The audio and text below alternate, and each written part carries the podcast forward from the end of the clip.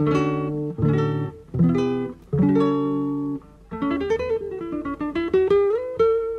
Central 3 apresenta o Cinema Nacional em Revista. É o Central Cine Brasil.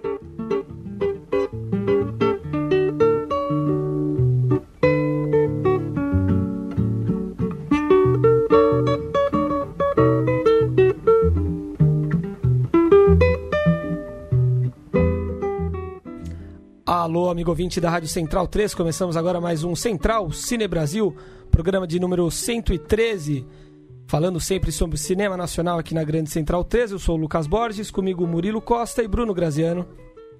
Boa noite, Lucas. E hoje com dois filmes de temática bem jovem, né? Temáticas parecidas. Exatamente. Não é isso, Bruno Graziano? É isso mesmo. E começamos falando com Ali Muritiba, o diretor de Ferrugem. Como vai, Ali? Muito obrigado por nos atender. Opa, boa noite, gente. Tá tudo bem, tudo certo. Bacana. É, Ali, eu queria que você falasse um pouco sobre o filme, né? Claro, Ferrugem, que tá Uhum. fazendo bastante sucesso aí, ganhou o Festival de Brasília. E ele tem algumas coisas aí meio pesadas, né? De debate, né? De temas atuais, fortes. E constatando, assim, o clima de alguns festivais recentes, como, por exemplo, quando a Daniela Tomás lançou Vazante num festival e foi ali destruída, digamos. Queria saber como você lidou com isso, se você estava um pouco inseguro, se você estava bastante convicto do seu filme e como você lidou com essa expectativa de lidar com debates públicos, ser questionado ali, temas tão contundentes né, e atuais. Bom, o filme. O filme ele, foi- ele ganhou, na verdade, o Festival de Gramado, né? O de Brasília ele começa amanhã. Ah, o, eu tinha já circulado com o filme por festivais internacionais, então já tinha passado por, pela experiência dos debates e já, já imaginava um pouco quais eram as questões que, que o filme ia suscitar. É, e, obviamente, estava muito ansioso para saber como é que ele, que ele bateria aqui no Brasil. E para minha, para minha alegria, o filme tem feito muito sucesso. O filme, ele fala na superfície, ele fala sobre essa coisa do, do bullying virtual e da exposição da intimidade na internet. Mas numa, em camadas mais profundas, ele também fala sobre misoginia, também fala sobre machismo, que são questões muito, muito recentes que se discutem muito hoje na sociedade brasileira. É, e a acolhida positiva ao filme é sinal de que a abordagem que a gente deu a esses temas é uma abordagem correta. O filme ganhou melhor som, melhor roteiro, que você coassina, né? E melhor filme, né? Em Gramado. Correto? Exato, foram esses, foram esses os três prêmios que nós recebemos lá em Gramado. Legal. E é um filme, como, como a gente disse, que, que coloca uma- essa nova geração que, que nasceu com, com a internet, com o smartphone na mão, em, em xeque, né? E como pais lidam com isso, etc. Todos os dramas que, que a parte ruim aí da, da internet proporciona. E, obviamente, é um filme que é feito né, com, com esses mesmos jovens, com, com, com atores que, que vivem esses mesmos dramas. Eu queria saber de você como foi para esse elenco é, interpretar essa história, se eles é, compartilhavam dos mesmos problemas, ou, ou se não, enfim, como, como foi para eles é, mergulhar nessa, nessa trama? Então, para eles foi, foi bastante confortável falar desse universo, porque no fim das contas é o universo deles, eles são todos é, nascidos já no mundo com internet, foram é, educados desse mundo conectado. Talvez eles nunca tiveram, tiver, é, tivessem parado para para refletir sobre algumas consequências danosas da, desse mundo interconectado. É, e acho que o filme, de certo modo, colaborou para isso. Então, é, ao fim e ao cabo, o, todo o processo de preparação de elenco, que durou aí um mês e meio, tirando o casting, tirando o processo de, de teste de elenco, teve uma oficina de interpretação que durou um mês com quase 30 jovens. Foi uma grande experiência para eles se conhecerem enquanto jovens, enquanto cidadãos e também enquanto atores. E, e, foi uma grande experiência para que eles pudessem é, discutir os temas mais a fundo, para que dessem, para que enfim pudessem encarnar essa história, principalmente os dois protagonistas, o Giovanni e a Tiffany Dobkin. Ali, é, primeiro, sinceros parabéns pelo filme, que é um grande filme. E eu queria Obrigado. saber de você. No século XX era fácil, né? Fazer um suspense, tinha arma, muita arma de fogo, carro, explosões, é, dramas realmente físicos, assim, de, de. Como é que você pensa em, em, em fazer, assim, você que já é da geração analógica, como você se interessou por esse tema e como é que é criar um suspense a partir desse mundo virtual novo aí que o mundo está se adaptando já faz algum tempo, mas que cada vez mais se embaralha com o mundo real. E o que me, me intrigou mais é que você conseguiu um filme cru, sem maniqueísmos baratos, mas sobre um tema realmente que, que angustia, né? A todos nós. E como é que você via realmente dos jovens, assim? Você batia um papo com os atores, como é que eles viam essa, essa situação mais, mais, mais a fundo mesmo, essa coisa do, da dependência do celular, né? Que além do tema principal da, uhum. do, do, do, suicídio, a dependência do celular ela é criticada de maneira muito, muito precisa, assim, né? Eu achei o filme realmente uhum. muito preciso nesse sentido. Obrigado pelas palavras. É, então, no, no, mundo, no mundo da hiperconectividade e no mundo da exposição, no mundo da tecnologia, mostrar as coisas fazendo um filme é muito mais fácil do que era no século passado. No século passado, é, mostrar uma grande explosão era um grande feito porque era difícil realizar aquilo. Mostrar uma cena com muito sangue, uma cena muito explícita, era eventualmente até desejável porque era muito difícil realizar. Hoje em dia, como existem inclusive aplicativos que já simulam uma série de efeitos etc e tal, acho que a, a sacada do filme para construir o, o, suspense foi a sacada de não mostrar e, de sugerir, que é uma sacada antiquíssima, uma, uma sacada do, dos primórdios do cinema, onde se sugeria muito mais e se mostrava muito menos. Então, no fim das contas, é, foi quase que uma, uma retomada de uma certa tradição cinematográfica que convida o espectador a completar parte da imagem parte da história em sua cabeça.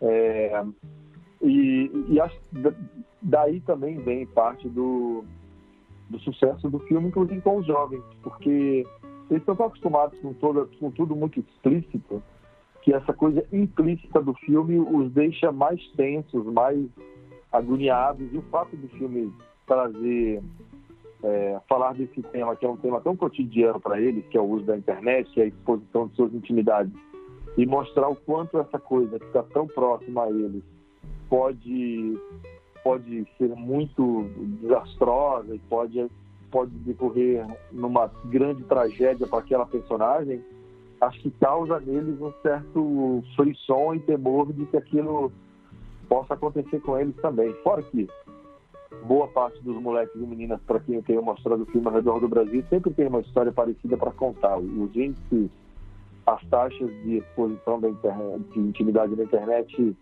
são altíssimas hoje em dia, a taxa de suicídio entre jovens e, e adolescentes é altíssima, então, de certo modo, todos eles percebem que esse tema está muito próximo, está muito, tá muito no cotidiano e no entorno deles. É, e, obviamente, eu conversava muito sobre isso com, com os meus atores e com as minhas atrizes. Já tinha feito isso antes mesmo, no processo de escrita do roteiro, eu e a corroteirista Jessica, a gente conversou muito com adolescentes para entender, enfim, quais eram os medos, os anseios que eles tinham, como é que eles andavam é, se expressando, expressando esses medos, como é que eles se comunicavam através do celular, o que é que eles consumiam de imagem no celular deles. Então já houve uma, uma pesquisa de campo aí muito grande, antes mesmo da filmagem. É, uma coisa que me chamou muita atenção foi o realismo das cenas com os jovens, né? E eu não digo nem um realismo uhum. mais dramático, digo é, eles falando bobeira ali, dando risada, fazendo piadinha. Tem sempre alguma tirada nas cenas, né? Isso até me lembra da minha infância e não dá saudade, assim, porque eu acho que essa coisa tá perdendo um pouco a linha, assim, as pessoas usam tudo como escada para humor, né? Tudo é tirada, tudo é piada, tudo é meme. E você acha que isso dificulta é, um pouco. todo mundo quer lacrar, né? É, todo mundo quer lacrar, fazer um memezinho. E daí eu queria saber se você acha que isso vai ter uma influência no modo como o filme é recepcionado, né? Você acha que isso afeta o grau de crítica das pessoas, né? O grau de pensamento crítico. E até porque o personagem, por exemplo, faz uma coisa ali meio impensada, né? Não é tão calculada. Tem um Uhum. pouco dessa ingenuidade, de não Uhum. ter senso crítico, de não saber muito bem o que tá fazendo. É, então, eu acho que o filme, desse- nesse sentido, ele é um retrato dessa geração, que é uma geração é, bastante inconsequente. É uma geração que leva tudo na brincadeira e quando as coisas se tornam sérias, ela fica perdida e não sabe o que fazer. Aí ou foge, ou se esconde debaixo da barra da saia da mãe ou do pai, ou dá um tiro na cabeça, que é o que está acontecendo. O, o, o filme, nesse, nesse sentido, acaba sendo um diagnóstico. É, é curioso, cara. Ontem eu tive numa sessão em Goiânia, estou em Goiânia hoje. Tive numa sessão de debate aqui que estava repleta de adolescentes.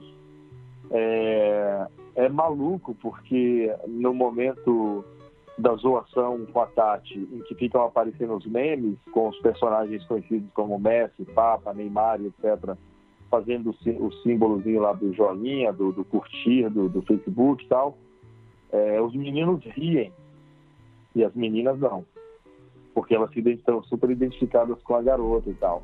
E aí quando chega no final do filme, ontem, quando chegou no final do filme, eu perguntei para os garotos, ninguém teve coragem de responder. Eu falei, rapaziada, como é que vocês se sentem agora de terem rido? Silêncio sepulcral, assim, sabe? Então, cara, é, é uma geração que não está entendendo muito bem que existem coisas muito sérias é, acontecendo no mundo e que eventualmente eles estão provocando essas coisas muito sérias. Não é à toa que o, os índices de popularidade do candidato mais conservador à, eleição presidencial são altíssimos com a molecada de 16 a 24 anos de idade, que acha que o mundo é um, sei lá, é Call of Duty, é GTA, sabe? Que é pegar o, o carro e a arma e sair dando tiro pela cidade, sei lá. Ferrugem é, completa agora. A gente está gravando o programa no dia 13 né, de setembro. É, duas semanas em cartaz, não é isso, Ali? Isso, duas semanas. Duas semanas. E a gente sabe que é, público para o cinema nacional é ainda uma, é, um- é um desafio, né? Conquistar público. São cada vez mais filmes e bons filmes sendo feitos, mas ainda é difícil ter bilheteria. E como foi para Ferrugem? É, é, alcançou as expectativas? Vocês estão satisfeitos? O filme pode ficar mais tempo em cartaz? A gente a está indo bem. A gente está indo agora para a terceira semana, então rompemos a barreira da segunda semana. E em duas semanas a gente já chegou a aproximadamente 20 mil espectadores.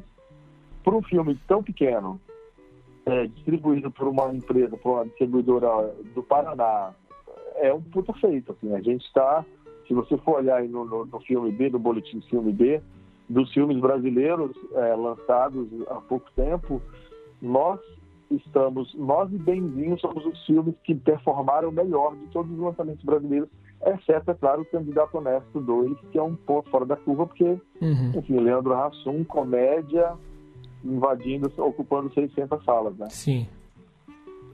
Ali, eu queria fazer uma outra pergunta ligada à trama, que me veio aqui que, apesar do- da protagonista ser, ser uma jovem e os principais protagonistas serem os jovens, quem acaba desencadeando o desfecho do filme, quem acaba interferindo né, nessa realidade do, do, do desfecho do filme, são os pais, né? E são personagens muito bem construídos, eu achei, tanto o pai quanto a mãe. Eles vêm pra mudar, talvez justamente por essa noção de que os jovens tudo acham que podem, mas na verdade quem ainda define o- os rumos do mundo são, são os mais velhos, são os adultos, como sempre foi, como sempre será. E queria saber se, se esses personagens dos pais estavam desde o começo ou se eles realmente surgiram no final do, do processo do roteiro, surgiram depois, e como você pensou essa inclusão deles no roteiro? Não, não, eles já estavam. A família do, do René já estava completamente delineada desde o começo da história. A figura dessa mãe que chega grávida e que chama o filho para a realidade, que dá uma chacoalhada no moleque e fala: Cara, assume as merdas que vocês fizeram. Já estava desde o começo, porque é, é, é uma das é um dos princípios defendidos pelo filme, que é que é esse princípio de que é preciso chamar os jovens à responsabilidade. E isso não tem acontecido, porque boa parte dos adultos é, não tem também sido muito responsáveis pela criação dos seus jovens, dos seus filhos, pela educação dos seus jovens, dos seus filhos. Boa parte dos adultos tem agido ou como pai do garoto, que acoberta tudo e tenta proteger, ou como os pais da menina, que estão ausentes, que não aparecem nunca, e etc. E tal. Então, principalmente a personagem da mãe, que é essa personagem, essa feminina que chega com muita com muita clareza da situação e coloca as coisas no lugar, estava lá desde sempre e para mim era muito importante que, que ela incorporasse esse princípio é, que para mim tem, tem faltado um pouco na, na, na, geração de pais que é a minha geração, que é a geração de pais distraídos.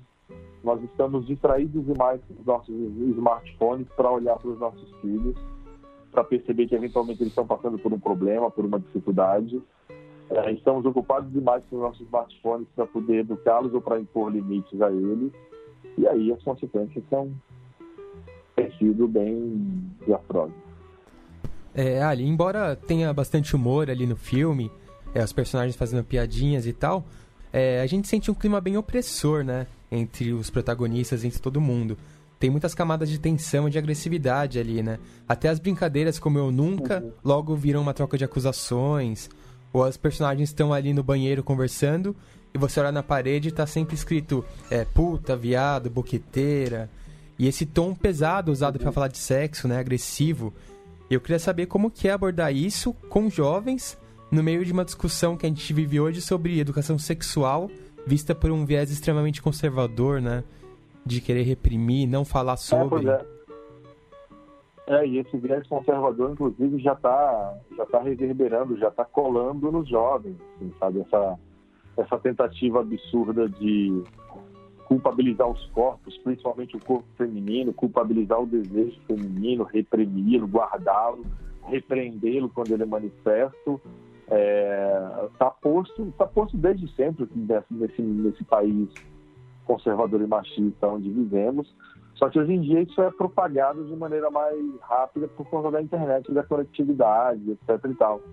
É, e para mim abordar esse tema lá com, essa, com esses jovens e para depois tentar de alguma maneira me comunicar com os jovens de hoje em dia era muito importante que isso fosse feito, como, como vocês disseram no começo da fala, de maneira não maniqueísta, para que soasse a eles natural para que depois gerasse neles desconforto, para que eles percebessem que não é natural. Que não é natural você tratar o outro de forma desrespeitosa, que não é natural você é, projetar no outro suas frustrações, que não é natural você ficar julgando e culpabilizando o outro. E de ensaio com esses, esses atores e atrizes jovens e tal, a ideia era justamente trazer um pouco do histórico deles para buscar a naturalidade nas interpretações, para que a coisa não soasse forçada, para que não soasse maniqueísta, porque em alguns filmes adolescentes que a gente vê por aí, é, a, a, coisa é, é, muito rasa, me, me soa muito rasa, e me parece que os adolescentes são muito caricatos. Eu queria evitar essa caricatura a todo custo. Então, isso foi feito durante o processo de ensaio. Então, acho que conseguimos evitar isso no processo de ensaio. Bacana. Ali, muito obrigado por nos atender. Foi um prazer falar com você e boa sorte com o Ferrugem, que ele continue aí mais uma, duas semanas nos cinemas. Claro, obrigado, gente. Valeu, Ali. Obrigado. Vamos então para a segunda entrevista desse Central Cine Brasil, depois de falar com Ali Muritiba sobre Ferrugem. A gente vai falar sobre um outro filme que tem uma temática semelhante. Vamos falar de On Lu, de Ike Montanari, um filme que conta a história do Vinícius, né, também conhecido como Yon Lu, uma história verídica de um jovem garoto que acabou se suicidando, enfim. E um filme que tem, um filme, uma história que tem a internet como protagonista também. O Ike está conosco ao telefone agora. Como vai, Ike? Tudo bom?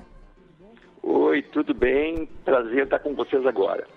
Eu queria começar te perguntando, Ike, é, em que momento você decidiu que as composições musicais do Lu, que as ilustrações dele, enfim, que o trabalho artístico dele, que é um trabalho muito vasto, muito interessante, que esse trabalho é, determinaria o rumo do filme. Quando foi que você teve o, o, contato com esse trabalho e decidiu que ah, o filme vai ser baseado é, em torno disso?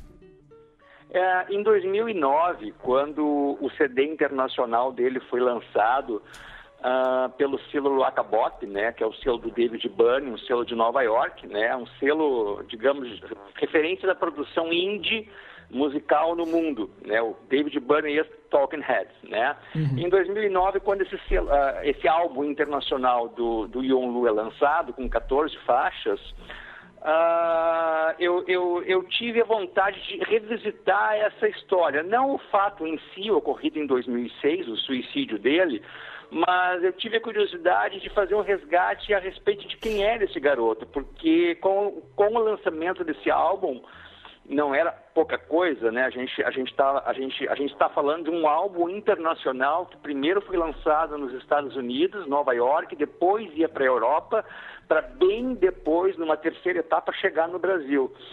E, e ele figurando aos lado, a, ao lado de nomes como Tom Zé, Caetano Veloso, Mutantes, uh, uh, tendo, tendo, tendo sido colocado entre esses nomes assim para quem aprecia a música brasileira lá fora.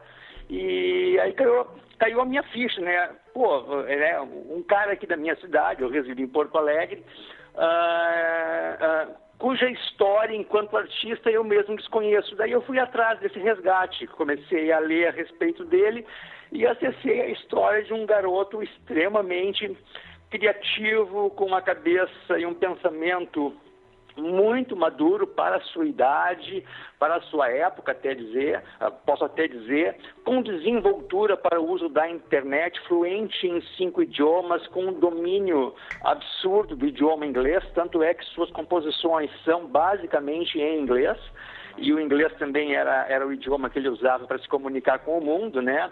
E um cara que fotografava, participava de concursos de lomografia, já traduzia resenhas de discos e álbuns uh, do inglês para o português e vice-versa, era quadrinista, uh, desenhava histórias, histórias em quadrinhos e a sua produção musical a que estava principalmente no CD internacional, o mais interessante é que ela foi composta de 2004 a 2006. Em dois anos, esse cara, com 16 anos de idade, ele compõe o grosso do, do mais emblemático da sua produção, que é o que vai se destacar internacionalmente, e tem o domínio de um software de, edição e mixagem de música, que mais ou menos era a composição, esse software era, era a composição do estúdio caseiro dele, do estúdio de gravação caseiro que ele tinha no seu quarto.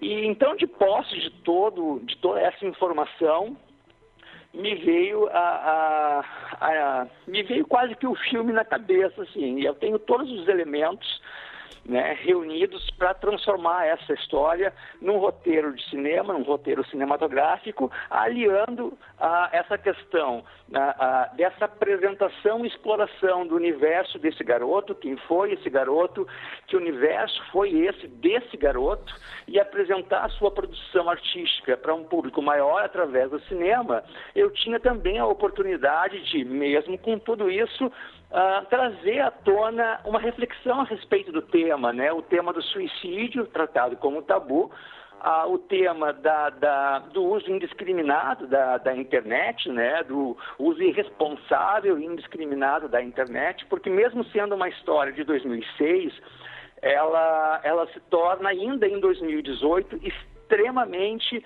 atual, né? É um assunto que se atualiza ano após ano. Então foi mais ou menos esse o meu processo, assim. Tudo partiu, digamos, do lançamento desse álbum em, em 2009 e quando eu acessei esse material dele, esse, esse tem uma palavra que eu não gosto muito, esse, esse, esse legado artístico, mas também o, o espólio, digamos, que é o que ele deixa de, de, uh, de material inédito, né, de, de, uh, uh, de letras de músicas inéditas, uh, novas ilustrações ainda não publicadas, músicas também novas, tudo de posse da família, né, que, que mantinha e mantém esse acervo. Uh, me veio, uh, assim, as ilustrações dele pediam movimento, quase como que se pedissem, quase como que pedissem vida. E as ilustrações dialogam muito com o estado uh, do personagem e também com o estado desse garoto no momento em que ele as desenhou.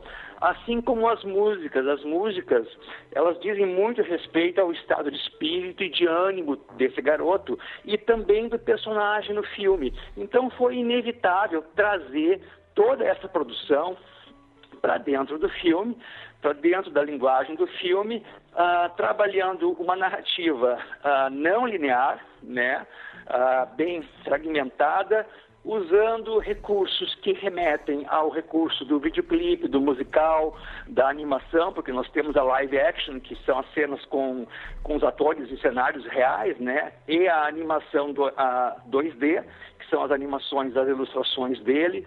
Uh, e é isso, cenas baseadas em, em, em uh, na, nos fatos reais, né?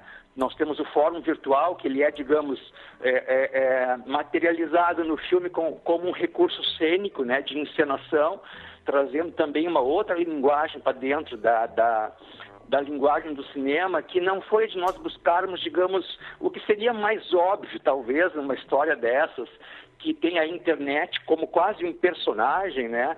que seria uh, efeitos digitais, digamos. Não, nós, nós, a nossa intenção era meio que fazer o tempo inteiro assim, uh, nós, nós, nós rodamos em resolução 4K, né? Então eu sempre brincava, era como se nós estivéssemos fazendo um cinema 4K, mas com um visual, uma estética de cinema analógico. Então foi mais ou menos essa, essa, essa, é, esse foi o nosso ponto de partida, digamos assim. É, e que é uma grande responsabilidade, né? Você lidar com a arte de outra pessoa dessa maneira, né? Porque você pega os desenhos parados, por exemplo, e dá vida a eles. E é como se você tivesse, por exemplo, pegando uma letra que um artista deixou e musicando. Você cria uma coisa em cima do, de algo que foi deixado, né? Então, eu queria é, que você falasse um pouco sobre essa responsabilidade, né? E como foi isso posso tecnicamente. Fazer um comentário a respeito disso que você falou? Claro, claro. Uh, os nossos parceiros, a empresa que, é, que produziu as animações, ela chama-se Osso Filmes e teve uma equipe bem grande envolvida com, com a produção das animações. O diretor das animações, ele chama-se uh, James Ortega, e nós, nós, nós tivemos muita, muita, muita, muita leitura de mesa de roteiro e analisamos quase todas as ilustrações originais deixadas pelo Yonlu e, uh, e começou a, nós começamos a entrar no detalhe das técnicas usadas por ele, uh, técnicas assim que beiravam e muito a questão da produção de uma arte artesanal quase, artesanal dá para se dizer, com caneta uh, caneta caneta Bic do, do nome a marca com lápis de cor, lápis de cera, canetinha colorida, com, com fita crepe, com uh, durex, com papel reciclado. Então o cara ele trabalhava muito essa coisa assim da, da de texturas diferentes e coisas assim que ele tinha muito à mão, assim, sabe? Não tinha, não tinha, digamos, uma elaboração no material dele. E essa, essa por uma questão de nós sermos, digamos, eh, fiéis e condizentes com o que esse rapaz produziu, nós decidimos que as animações do filme elas iriam aproveitar toda essa técnica mista e artesanal dele, né? E ela seria uma, uma, uma animação uh, ah, 2D né, que também iria trabalhar na sua concepção essas mesmas técnicas. Então, nós, nós buscamos muito assim a fidelidade nas animações com as ilustrações originais dele. A gente acabou de falar com o Ali Moritiba sobre Ferrugem, é, que, que é um, um filme que retrata aí jovens, a relação com a internet, e tem um, um fator muito forte da misoginia, né? enfim, o machismo. O, o seu filme já vai para um, um outro lado com esses mesmos componentes da juventude da internet, mas eu acho que trata um pouco sobre problemas psicológicos, etc. Né? Como foi para você é, mergulhar nesse, nesse universo desses, desse, desse problema específico? E, enfim, o, o que você aprendeu, o que você acha que o filme pode, pode passar e contribuir para os jovens que sofrem com esse drama aí? Pois é, você sabe que assim, ó, ah, como, como nós estávamos trabalhando com ah, um tema, digamos, que uh, merecia ser tratado com responsabilidade, com delicadeza e com muito cuidado na sua abordagem, uh, nós fomos orientados o tempo inteiro e fizemos várias leituras de, uh, de mesa do roteiro com pessoal, com profissionais da área da saúde mental. Né? Então, tanto nos, nos em diálogos de, de um, das cenas de Lu com o terapeuta, e em vários voice-overs que nós, que, que, nós utilizamos, que são basicamente uh, letras de música originais dele inéditas, que nós estamos usando como voice-overs no filme. Uh, voice-over. Uh, então, nós, nós praticamente nós lemos com, com os profissionais da saúde mental assim, a cada ponto e vírgula dos diálogos desse filme. Para exatamente sermos orientados no sentido de que uh, o que nós estávamos trazendo enquanto informação, digamos, iria contribuir positivamente, ou seja, fazer com que nós tivéssemos a, a, a, a, propensão de estarmos proporcionando uma reflexão sobre o tema e não ao contrário, né? Então nós somos orientados em coisas como, por exemplo, assim, que isso, isso norteou toda e qualquer ação e escolha nossa, tanto de roteiro, que, que eu também assino, quanto durante a filmagem. Ah, esse garoto como qualquer personagem de, de filme que trata do tema suicídio. Esse garoto, ele não poderia ser vitimizado, para começo de conversa, mas muito antes disso, ele não poderia ser tratado como um super-herói.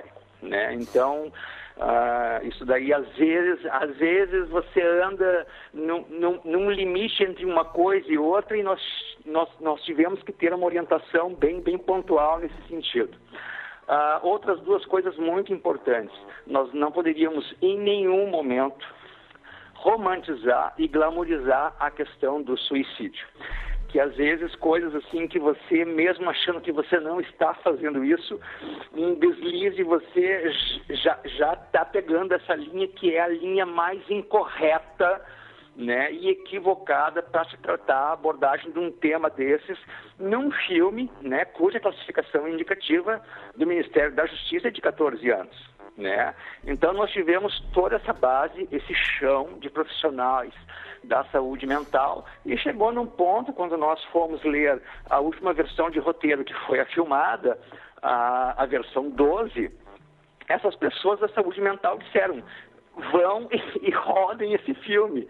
O conteúdo é esse, ele está pronto, vai promover uma reflexão, vai jogar uma luz sobre o assunto, vai chamar as pessoas para o diálogo e os resultados que nós estamos tendo, as, as, os retornos de crítica, uh, os retornos dos profissionais da saúde mental, os retornos dos fãs, são, vão todos nesse sentido, né? De que o filme, com relação ao tema, ele trata com empatia, eu acho isso uma coisa sensacional, com responsabilidade, com sensibilidade. Teve uma menina, quando ela assistiu, uma menina que escreve para um site que faz crítica de cinema, ela assistiu o filme no Festival do Rio no ano passado, e ela escreveu o seguinte, que Yonlu era um filme uh, infelizmente necessário, infelizmente não pelo filme, pela, pela, pela temática, né, de você estar tá abordando uma, um suicídio de um adolescente de 16 anos. E, mas, mas necessário, e que era um filme que ela julgava ser um filme para ser visto nas salas das casas, em família, com pai, com mãe, com filhos, tios, avós, sobrinhos, netos. Então eu acredito que partindo disso que eu estou te dizendo agora, a gente, nós chegamos lá, sabe? Essa, essa questão de, de do filme trazer uma reflexão responsável a respeito do tema. E a princípio é, é, são os retornos que nós estamos tendo, né? Então nesse sentido a gente fica bem, bem, bem Uh, bem satisfeito e aliviado até, porque a responsabilidade né, sempre foi muito grande nesse aspecto, né? Legal, Ike. Muito obrigado por nos atender. Foi um prazer Pô, conversar com você. É, infelizmente, tem tempo curto, mas foi um prazer falar com você. Parabéns pelo Yonlu e que o filme faça carreira aí, mais tempo no cinema, enfim, streaming, TV a cabo e que seja bastante assistido. Obrigado, só olha, o prazer foi meu, tá? E eu desejo, assim, muita sorte, sucesso para vocês e um abração em todo mundo que está nos ouvindo agora, tá bem? Um abraço, muito obrigado. Obrigado, um abraço. Outro. Tchau. Eu gostei do filme que ele tem um tom meio documental, né?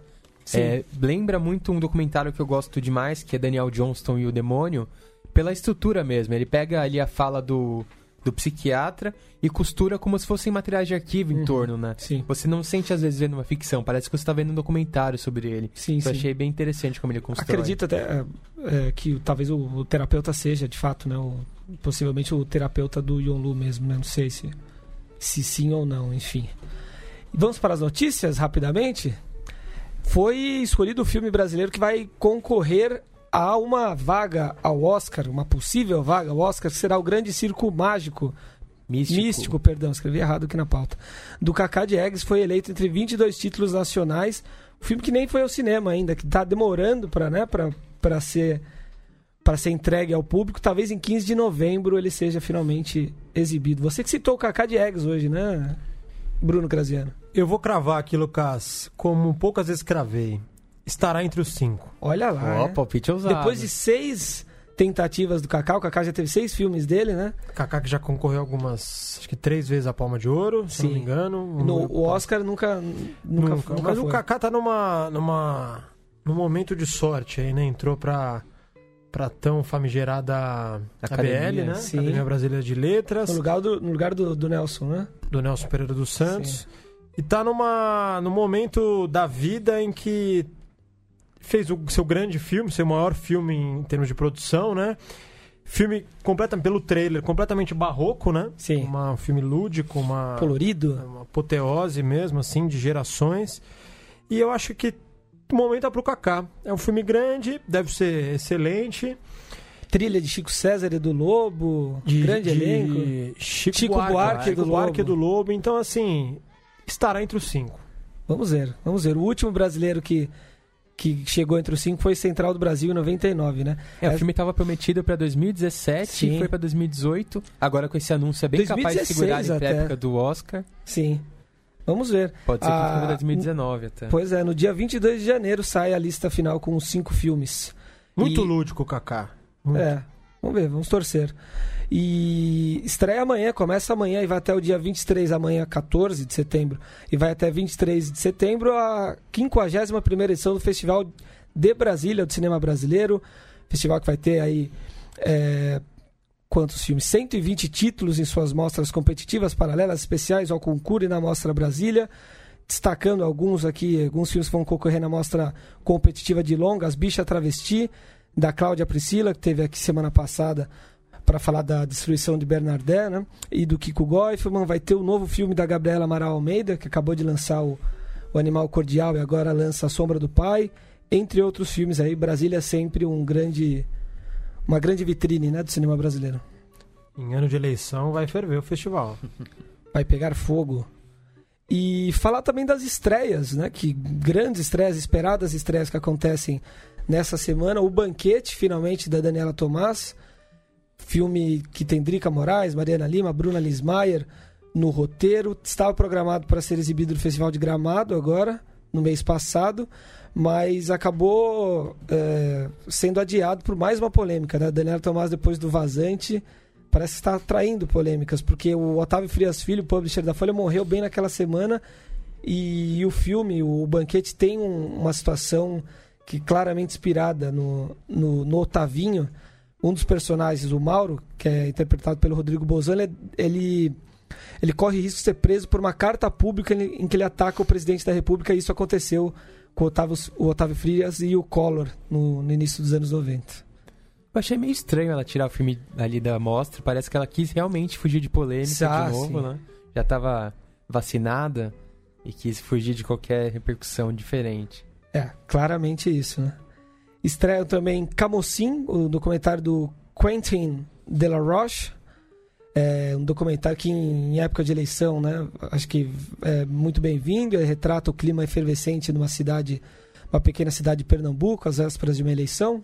Já devem ter visto o trailer, né? Está tá sendo bastante exibido aí o trailer, né? No, nos cinemas nacionais. Vai rolar também o Paciente, o caso Tancredo Neves, é, dirigido pelo Sérgio Rezende, com o grande Otton Bastos aí interpretando o presidente que não foi presidente, justamente esse fim dramático dele, né? O que esperar desse filme? Tancredo que passou mal na véspera e disse que, se, que, que assumiria até na maca, né? Mas não foi possível, né? Não rolou. E há, não sei se o filme vai, vai mostrar isso, mas há teorias de que não queriam que ele justamente é, assumisse, né? Recebesse a faixa nessa condição. É, um amigo meu médico uma vez falou que ele teria uma alternativa mais fácil de ter operado ele, não quiseram, porque ele teria que usar a bolsinha de colostonia que o Bolsonaro está usando agora. Uhum. E os caras acharam que seria absurdo um presidente subir a rampa do Planalto com a bolsinha ali na barriga. E daí fizeram uma alternativa mais arriscada que deu errado e ele morreu. É, o caso é emblemático. Sarney que entrou em depressão depois, falou. Na época? Na época não assumiu, porque não, não esperava aquilo. E aí o Brasil entrou em depressão junto com ele. Junto com ele, ficou esse momento. Que é muito parecido com o do Temer, né? Acho que o Sarney saiu muito parecido Sim. com o Temer. É, e o caso Cabeça do Tancredo baixa, meio né? parecido com o do, com o do, do, do candidato que não, não deve ser nomeado aí, né? Clinicamente é parecido. É. Mas é um cara que tá, foi ministro da defesa, né? Do Getúlio. Sim. Tem- E participou Otton, de todos os momentos históricos aí. é, dos, dos principais aí. E com o Otton Bastos, né? Vale a pena ser E assistido. ficou um grande EC, né? Tipo, todo mundo pensa o que seria do Brasil se ele tivesse assumido naquela época. Porque É. a gente ia pra democracia, deu aquela derrapada, Acho que não mudaria nada. Sarneyzão. É, eu também acho que não, né? Mas fica aquela esperança. EC. E para encerrar, uma ficção científica, O Homem que Parou o Tempo, de Ilnan do SM. Essas são as estreias da semana. Tem também segunda-feira pré-estreia que o Graziano pode falar um pouco mais. É verdade. Dia 24, né? É só dia É 24. na outra semana. É na ainda. outra semana. Ah, já- na outra semana, mas já pode falar. Vai saber, vai que você só volta daqui seis meses no programa, então aproveita e fala, né? É, fica já a sugestão para no dia 27 no programa entrevistar aqui o Gabriel de Giacomo, diretor do Marcha Cega, Boa.